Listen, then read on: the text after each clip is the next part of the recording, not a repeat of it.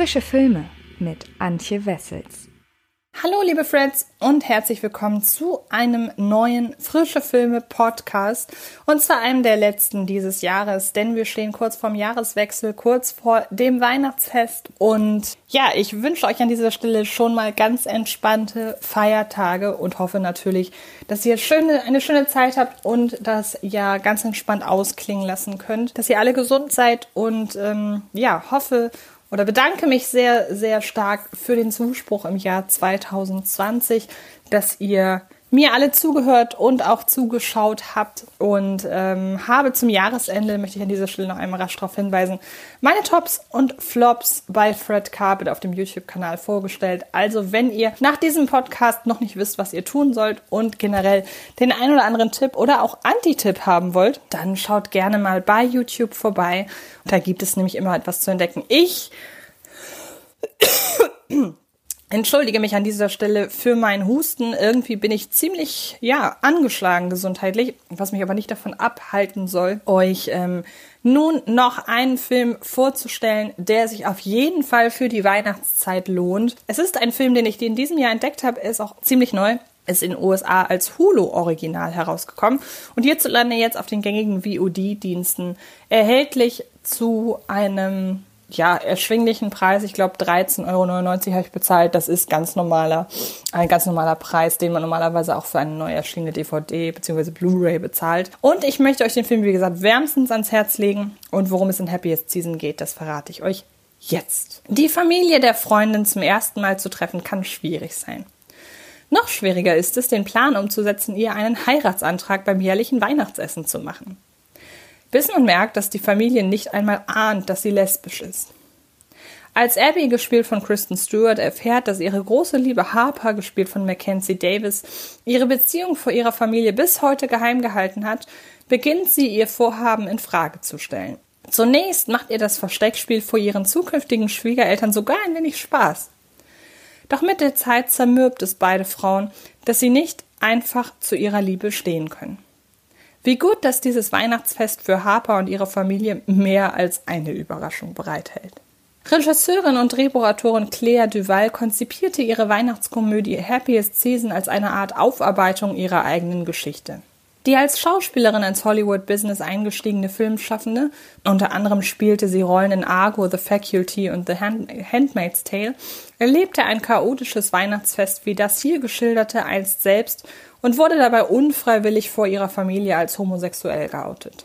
Während es längst nicht jede Geschichte dieser Art zu einem Happy End bringt, Ryan Murphys schillernde Broadway-Musical-Adaption The Prom gibt bei Netflix derzeit nicht nur den Ton an, sondern trotz Happy End auch einen Einblick in die Gegenseite, traf es Duval mit ihrer zunächst distanzierten, sich jedoch rasch als aufgeschlossen entpuppenden Familie gut. Perfekter Stoff also für ein mit tonal vielfältigen Akzenten versehenes Weihnachtsmärchen, für das die Filmemacherin Dan Levi, Victor Garber und Aubrey Plaza gleich vier der LGBTQ-Community angehörende DarstellerInnen gewinnen konnte. Ob es nun der Natur der Sache geschuldet ist, dass das Ensemble aufgrund seiner Nähe zur Thematik so losgelöst und Leidenschaft aufspielt, weiß ich nicht. Allerdings fühlt sich im Film wenig gespielt dafür umso mehr durchlebt an. Und das ist längst nicht das einzig Starke, was sich über Happiest Season sagen lässt. Dass in der Geschichte ein ausstehendes Outing im Mittelpunkt der Handlung steht, ist zwar die erzählerische Triebfeder, die alles in Gang bringt, am Laufen hält und später auch beendet, dass Happiest Season trotzdem kein typischer Problemfilm ist, eine Zeit lang schien es ja so, als könne die Filmindustrie nur dann aus dem Leben von LGBTQ-Zugehörigen erzählen, wenn sie sich im selben Atemzug an den gesellschaftsstrukturellen Problemen eben dieser abarbeitet, ist mit Sicherheit auch der Tatsache geschuldet, dass Clea Duval aus der eigenen Erfahrung heraus berichtet. Sie erlaubt es ihren Protagonistinnen, die Situation den Umständen entsprechend aufzufassen, ohne automatisch an ihr zugrunde zu gehen. So ist das Versteckspiel insbesondere für Abby anfangs sogar mit einem gewissen Spaß verbunden, während Harper dagegen mit der Zeit immer mehr daran zu ersticken droht. Die Angst vor der Reaktion der offensichtlich eher konservativ eingestellten Eltern vergiftet zwar nicht von Anfang an die Stimmung, im Gegenteil, lange Zeit lässt es Claire Duval völlig offen, ob Harpers Furcht eigentlich begründet ist. Zwar wirkt Happiest Season nie wie ein Film, der nicht auf ein Happy End hinauslaufen könnte, gleichwohl lässt die Ambivalenz zwischen harmonisch, garstig, liebevoll und konfliktbeladen changierender Atmosphäre den Schluss zu, dass sich am Ende nicht alle beseelt in den Armen liegen könnten, sondern dass eben jenes Happy End eher mit Widerhaken daherkommt. Trotzdem nimmt Claire Duval die Ängste ihrer Hauptfiguren ernst. Aus der zunächst kindlich naiven Freude darüber, dass es Harper gelungen ist, sich ungesehen in Abbys Zimmer zu schleichen, erwächst sukzessive das Bewusstsein darüber, wie belastend diese Situation eigentlich ist. Das gilt sowohl für das sich liebende Pärchen als auch für ihr Umfeld. Denn letztlich hat es eben nicht nur Abby verdient, dass Harper sie nicht länger verleugnet, sondern auch Harpers Familie, die bis zuletzt davon ausgeht, Abby sei bloß Harpers Mitbewohnerin. Und so steuert Happiest Season zwar ein wenig vorhersehbar auf die alles entscheidende Eskalation zu, löst sich infolgedessen aber auch davon, das verheimlichte Outing zu ihrem Ursprung zu machen. Fragt man sich zu Beginn des Films noch, ob die arg spleenige Darstellung von Harpers Schwester Sloane, gespielt von Community Star Alison Brie, und Jane, gespielt von Mary Holland, der ansonsten so authentischen Zeichnung eines solchen familiären Zusammentreffens gut tut, offenbaren sich im letzten Drittel die Gründe dafür, weshalb jede Figur in Happiest Season genauso sein muss, wie sie hier dargestellt wird. Insbesondere Jane wird das Publikum anschließend mit gänzlich anderen Augen sehen.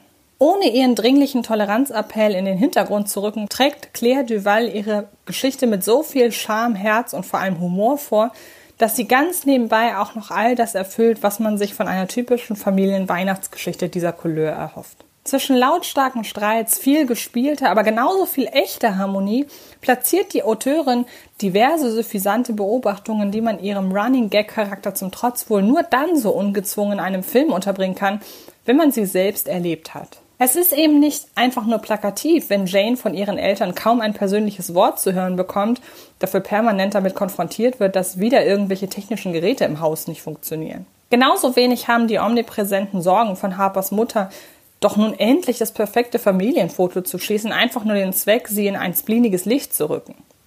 Jeder Gag in Happiest Season vollbringt das Kunststück, die Figuren genauestens zu charakterisieren.